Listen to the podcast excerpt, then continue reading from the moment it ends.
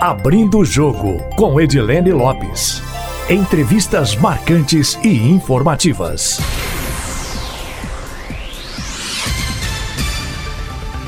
O entrevistado do Abrindo o Jogo hoje é o médico Drauzio Varela, conhecido por popularizar informações relacionadas à saúde, é também corredor maratonista. Muita gente que corre, como eu, por exemplo, é fã de Drauzio Varela e ele está em Belo Horizonte, veio para uma palestra para falar sobre dengue. Drauzio, muitíssimo obrigada pela entrevista. É um prazer estar aqui, Edilene. Prazer todo nosso. Antes do senhor falar um pouquinho sobre dengue, eu queria que o senhor falasse sobre a trajetória do senhor, que é única, é muito diferente das outras. O senhor é médico por formação, queria saber como é que o senhor foi parar na medicina e depois o senhor virou um comunicador e hoje talvez seja tão comunicador quanto médico. Como é que isso tudo aconteceu? Olha, eu me formei médico e fiz oncologia. Tratei de doentes com câncer a vida inteira, até agora. Né? Até uma, clínica, uma longa história de clínica. Trabalhei em hospitais públicos, em serviços muito movimentados também. E quando surgiu a AIDS, eu era o único oncologista que tinha experiência com doentes com sarcoma de Kaposi, aquelas aqueles tumores aquelas lesões de pele, tudo que hoje são raras por causa do tratamento antiviral, mas na época eram muito frequentes. E eu era o único que tinha experiência, porque tinha estado em Nova York num estágio e tinha visto muitos casos. E aí comecei a receber esses casos de AIDS. E na época a desinformação em relação à AIDS era total. A AIDS era chamada de peste gay pela imprensa, né? E eu aí comecei a dar informações, dar entrevistas sobre AIDS, explicando o que era a doença, de que forma era transmitida e tudo. Isso foi começou em 1985. E a partir daí eu acabei me envolvendo nessa coisa de comunicação e medicina. Mas sempre foi uma atividade paralela. Minha atividade principal foi sempre o atendimento aos doentes e tudo. Né? A gente percebe que hoje os números da AIDS eles voltam a subir, mesmo com tanta informação, mesmo com tratamento disponível.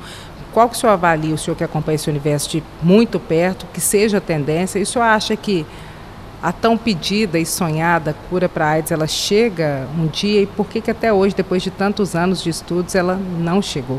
Bom, em primeiro lugar, não chegou porque é, é muito complexa a doença. Você tem um vírus, esse vírus entra no organismo, circula pelo sangue e se aloja dentro de células dentro de glóbulos brancos, de um tipo especial de glóbulo branco, que é justamente a célula que comanda a resposta imunológica. Então, dentro da célula, ele não pode ser atingido. E ele fica aí latente por muitos anos em vários tecidos do corpo, aparentemente pela vida toda. Então você não tem. E, e ao, ao, lado disso, o, o, o vírus é muito mutante, ele sofre mutações com muita facilidade. Então o vírus de uma pessoa não é igual ao de outra. E o vírus da mesma pessoa sofre mutações no decorrer dos anos. Então, o vírus que você adquire hoje não é o mesmo que você vai ter na sua circulação daqui a 20 ou 30 anos. Segundo lugar, porque uh, houve um relaxamento das pessoas em relação às práticas de sexo seguro. Você tinha em nos anos 80, 90, casos emblemáticos né, de AIDS mesmo, que as pessoas iam tendo uma infecção atrás da outra, escapava de uma, vinha outra, e iam se debilitando, debilitando e, e ficando com aquela.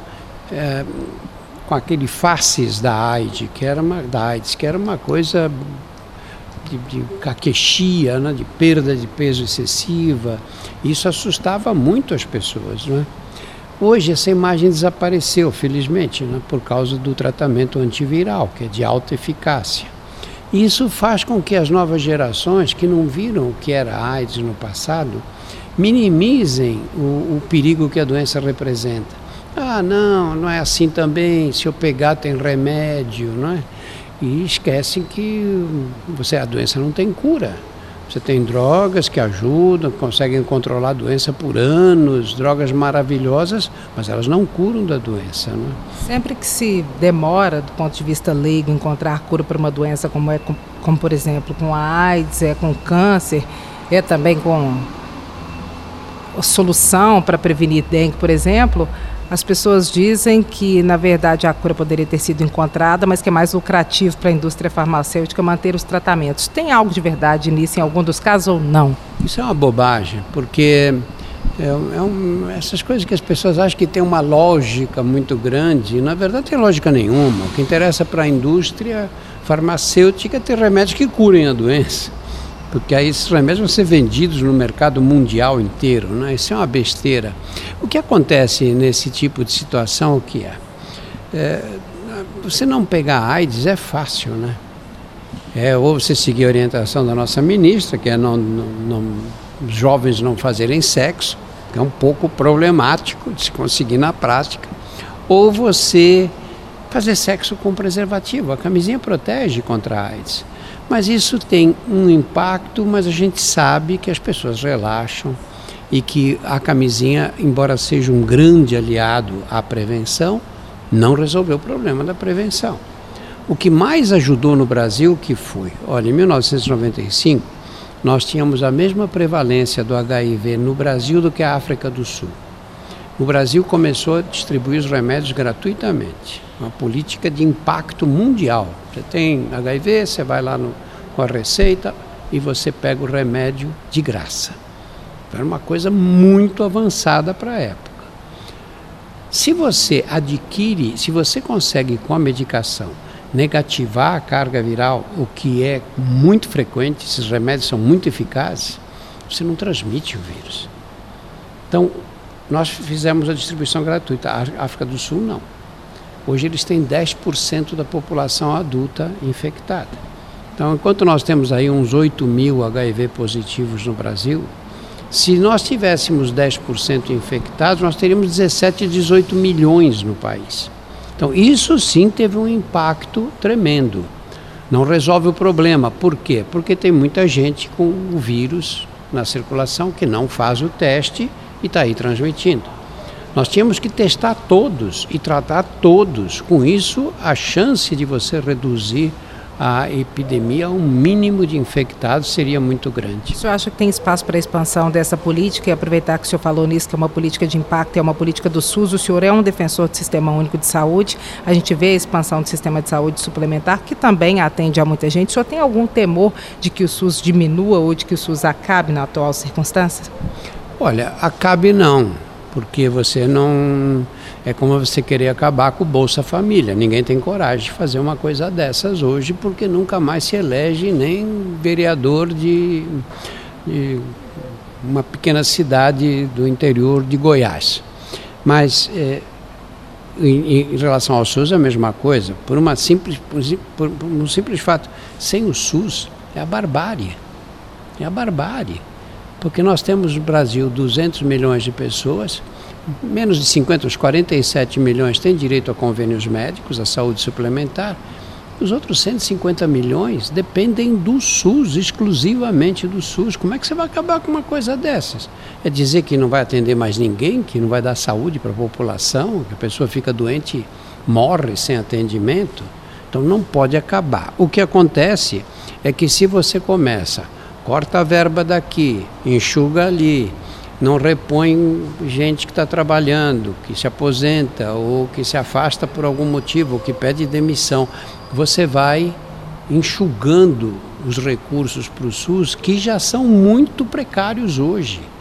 Então essa, esse é o ponto fundamental. Então nós estamos num caminho perigoso nesse sentido? Nós estamos num caminho perigoso, eu acho. Nós estamos num caminho perigoso, porque você não vê uma política pública que não depende só do ministro da Saúde, não. Depende do governo. Você não vê uma política pública de dizer, não, o SUS foi uma aquisição da sociedade brasileira, vai ser mantido de qualquer jeito, tem que ter prioridade, nós temos que organizar, fazer funcionar direito. Falta a defesa do SUS. Não tem política de saúde no Brasil, Dilane. Não tem. E não tem, sabe por quê? Sabe quantos ministros da saúde nós tivemos nos dez últimos anos no Brasil? Treze. A média de permanência no cargo nesses dez últimos anos foi de dez meses. Dez meses. O que, que você faz em dez meses? Dez meses você não organiza nem a sua casa. O que, que o senhor acredita que é tão transitório assim que as pessoas não param desse cargo? E o senhor, por exemplo, toparia encarar uma dessas? Não, porque não tem esse preparo. Você, para ser ministro da saúde de um país, tem que ter, tem que ter formação técnica, você tem que ter, tem que entender de organização do serviço público. Esse é um dos erros que se comete no país, porque você pega uma pessoa que se destaca na, naquelas coisas que ele sabe fazer e leva para o outro lado, para fazer o que ele não sabe fazer. O problema é que não, nem, nem é esse o caso no Brasil. No Brasil, o, o cargo de ministro da Saúde é escolhido por, é, é escolhido por, por, por, razões políticas. Então você não escolhe o ministro, ou esse cara. Não, você escolhe porque você tem que agradar aquele partido, o partido que é o ministério, e você coloca lá pessoas que não, não entendem nada do, do assunto. Né? Doutor Drauzio, o senhor veio a Belo Horizonte falar de dengue. Aqui em Minas Gerais nós temos, por exemplo, o ano de 2016, na série histórica, foi o ano com maior número de casos e as autoridades regionais de saúde já falam que 2020 pode ser ainda pior em termos de números de casos de dengue. O que, que acontece que o Brasil não consegue controlar a dengue? O senhor acha que um dia será possível? Esse dia está perto? Está longe?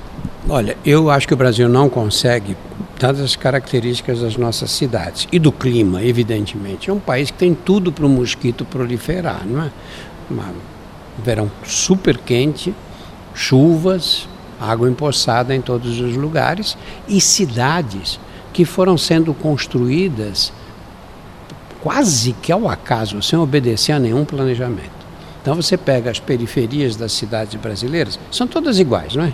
Todas iguais. É, umas são na, feito no morro, outra no, no, no, plano, mas são todas iguais. São casas de, sem, sem reboque, sem pintura, um, aquele monte de fio elétrico cheio de gato, criançada na rua, as casas grudadas umas nas outras, lixo mal coletado e lugar para empoçar água é o que não falta. Então essa vamos chamar de geografia das cidades brasileiras, tem tudo para ajudar a proliferação dos mosquitos.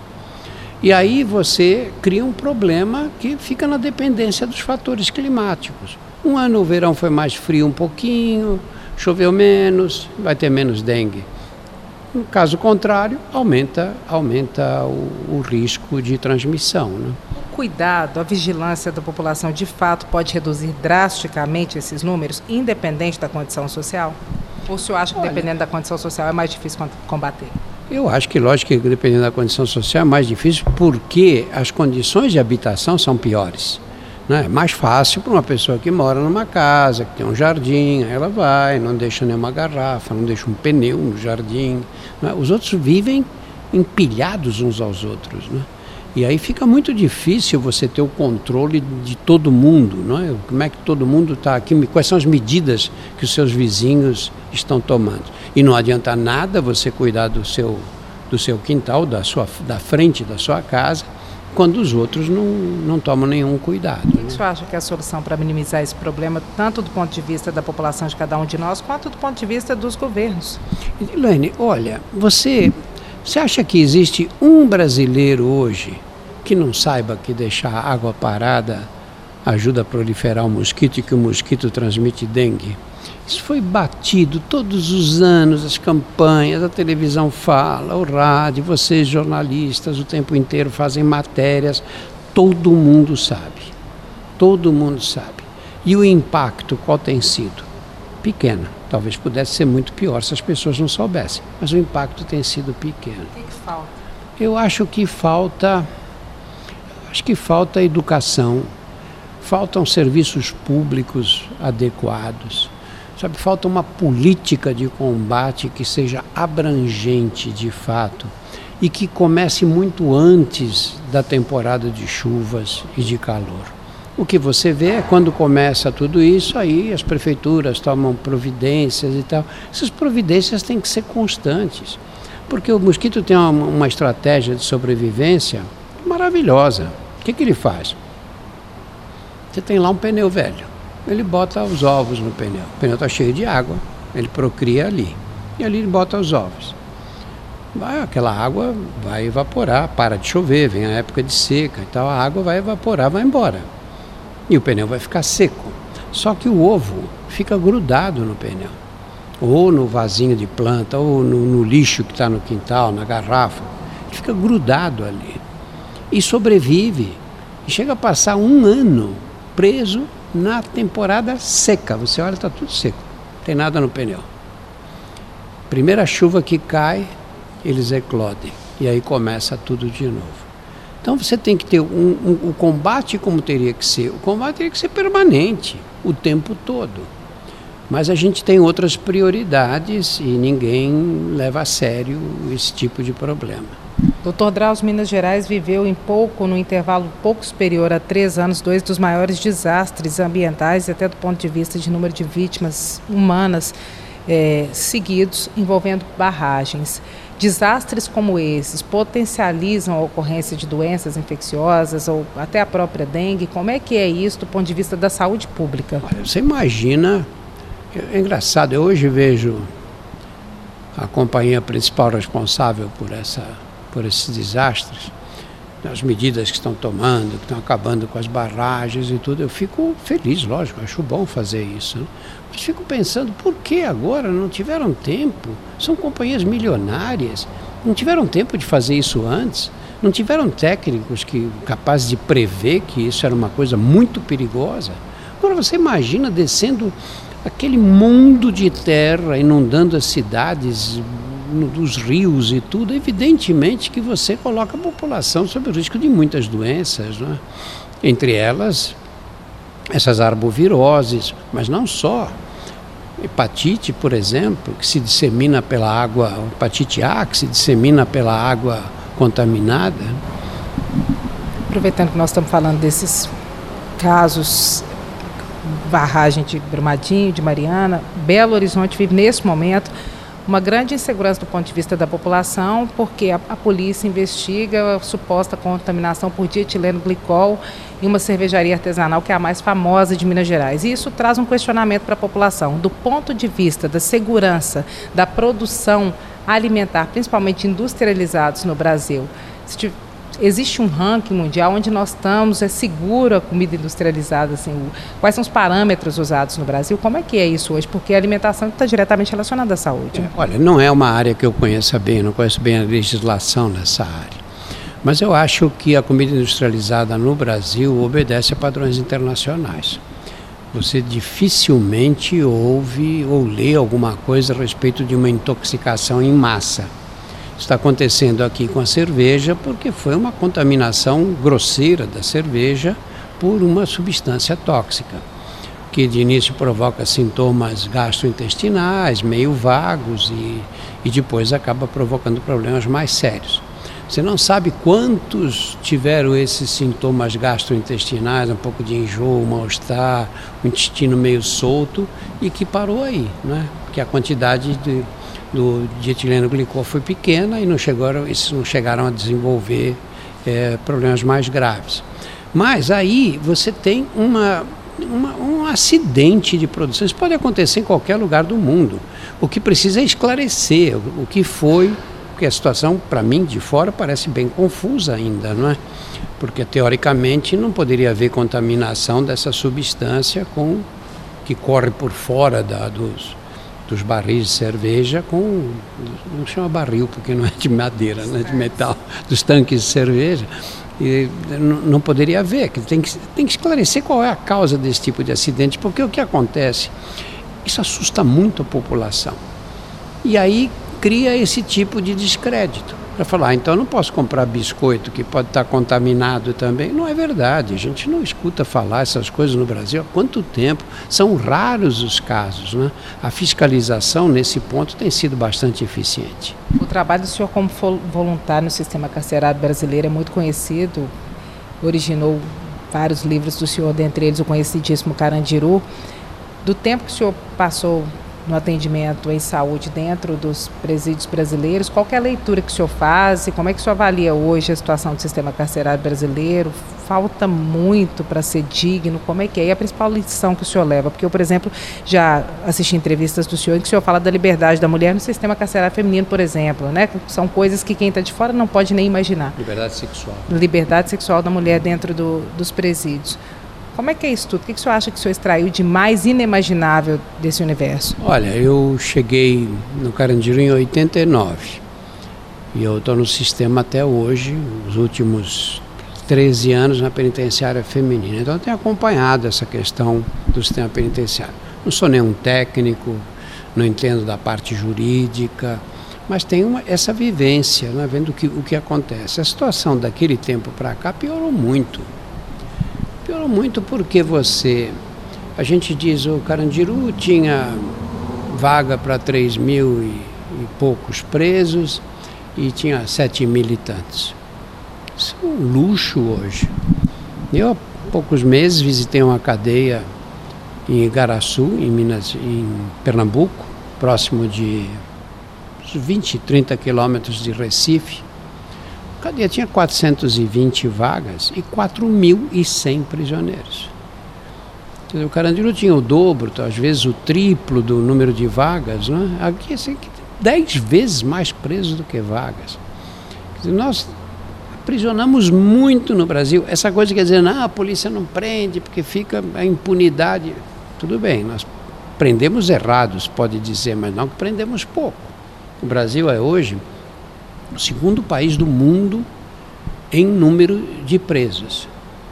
Quer dizer, nós, desculpa, o terceiro país, perdemos para os Estados Unidos e para a China. Só que a China tem 1 bilhão e 200 milhões de habitantes. Então, nós prendemos bastante. Só que nós prendemos errado, prendemos pessoas que não precisariam ser, ser encarceradas e deixamos outros que mereceriam e que seriam teriam que ser presos pra, pelo bem-estar da sociedade. Como, por exemplo, políticos? políticos. Não sei se os políticos deviam ser presos, sabe? Honestamente, eu acho que eles deviam perder tudo que eles têm. Eles tinham que pagar tudo que eles roubaram. Não sei se trancar na cadeia, ele continuar com o dinheiro fora que ele vai utilizar um dia quando ele sair. Não sei se isso vai resolver, mas não é, não é, não é esse o caso que nós estamos falando. Então, eu acho que nós não podemos nos iludir. Eu quero que prenda os bandidos, você quer também. Mas nós não podemos ter a ilusão de que o aprisionamento traz paz nas ruas. O aprisionamento não resolve o problema da violência urbana. 30 anos atrás, quando eu comecei esse trabalho, compara Belo Horizonte, como era a violência em Belo Horizonte 30 anos atrás e como ela é hoje. Veja quantos presos havia em Minas Gerais 30 anos atrás e quantos há hoje. Nós temos muito mais, eu não sei os números, mas muito mais presos. No estado de São Paulo, triplicou o número de presos, por exemplo. E no Brasil, naquela época, nós tínhamos, no Brasil, 90 mil presos e hoje nós temos mais de 700 mil. Drauzio, mudando completamente, o senhor é conhecido por ser corredor maratonista. O senhor tem 76 anos? 76. Quando que o senhor decidiu virar maratonista? Como é que é essa rotina? Porque tem gente que fala, muita gente com 15, 20, 25 anos fala, ah, eu não aguento correr nem 5 quilômetros. Como que é isso, essa rotina? Ela é sempre prazerosa ou não tem momentos que são dolorosos? Eu sou corredora também, eu sei que quando chega no trigésimo quilômetro eu já estou querendo parar, mas aí você vê, não, eu estou quase chegando e, e vai. Como é que é para o senhor essa rotina? É sempre dolorosa. é sempre dolorosa. Eu, você tem que ter disciplina, não é? Você tem que saber o que você quer. Eu corro maratona, não é eu corro porque, bom, eu acho legal correr a maratona em si, tá? mas eu sei que é um sofrimento horrível. Mas por que, que eu faço isso? Porque você não improvisa uma corrida de 42 quilômetros. Você não fala, ah, semana que vem vou correr 42 quilômetros. Você morre e não corre. Você tem que treinar. Isso te obriga a uma disciplina. E se você tem que treinar, no dia seguinte tem que correr uma distância mais longa, e você vai a uma festa, você já vai beber menos, porque você vai dizer, bom, não posso beber hoje e amanhã. Você fica mais comedido. Você não pode ir num jantar, comer uma feijoada às 11 horas da noite. Você vai, isso te impõe uma disciplina de vida. E te permite também, como você corre, você tem essa liberdade, você pode tomar cerveja, pode ter, um, ter uma liberalidade que os outros não podem. Né?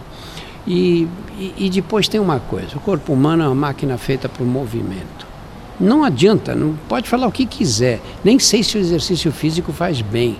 O que eu sei é que a vida sedentária faz muito mal Olha, a Organização Mundial da Saúde calcula que agora, neste século 21, o número de mortes provocadas pelo sedentarismo vai ser igual ao número de mortes provocadas pelo cigarro. Seria o mal do século em termos de saúde? Eu não tenho dúvida nenhuma. O senhor tem alguma pretensão de parar de correr, diminuir o ritmo de corridas ou parar de escrever e diminuir o número de livros publicados? Porque o senhor também tem diversos, né? E nesse universo grande de livros publicados, o senhor tem um preferido, um xodozinho? Olha, difícil, né? Eu, eu, os livros que eu acho que são os mais. Eu tenho um livro infantil que eu gosto muito, que chama Nas Ruas do Brás. É um livro bastante lido, que é adotado em escolas e tudo. E dos meus livros de cadeia, que eu acho que são os livros mais fortes, eu tenho, eu acho que o mais forte de todos é o Prisioneiras, que é o livro sobre a cadeia feminina. Porque a, os acontecimentos nas cadeias femininas têm uma força muito maior do que os das, das cadeias masculinas. Porque as mulheres são o elo mais frágil né, da sociedade. E as mulheres pobres são o elo mais frágil de todas, especialmente as mulheres pobres e negras. Né? Então você, quando você pega essas pessoas e, e, e, e coloca num, num ambiente fechado, você tem uma série de comportamentos adaptativos aí que, que são muito interessantes e tristes da gente observar também. Correr e escrever, o senhor não, não para? Não, correr você acaba, vou ter ser limitado, né? uma hora eu não vou mais conseguir. Mas escrever talvez eu consiga ter uma carreira mais longa. Tem algum próximo no forno? Está é, ainda muito imaturo para para a gente falar nele. O senhor tem um negócio muito legal que é a forma como o senhor lida com as reações na internet. Já assisti diversos vídeos do senhor. O senhor é alvo de vários memes e o senhor mesmo faz brincadeira com os diversos comentários, os bons e os ruins da internet. Como é que é isso? Como é que foi para o senhor a chegada da internet e esse mergulho do senhor no universo? O senhor eu considero totalmente cibernético. Como é que é isso? Acho que sou o youtuber mais velho do Brasil, né? Não, eu acabei me interessando por isso, porque eu senti quando começou a internet eh, que, que essa forma de comunicação ia ter a maior importância que isso ia provocar uma revolução nas comunicações. E aí entrei nisso rapidamente, sabe? Fui aprendendo com os mais jovens e, e tentando me informar e dirigir esse caminho aí. E a internet hoje tem um problema muito sério comigo na internet que o pessoal que anuncia remédio e põe o meu nome. Eu não faço propaganda, nunca fiz e nunca vou fazer de remédio nenhum. Mas infelizmente a internet serve para isso também. Mas em termos de comunicação, não tenho dúvida nenhuma de que ela é absolutamente fundamental e tem que ser usada hoje. Muitíssimo obrigada pela entrevista, viu? Eu que agradeço, Dina.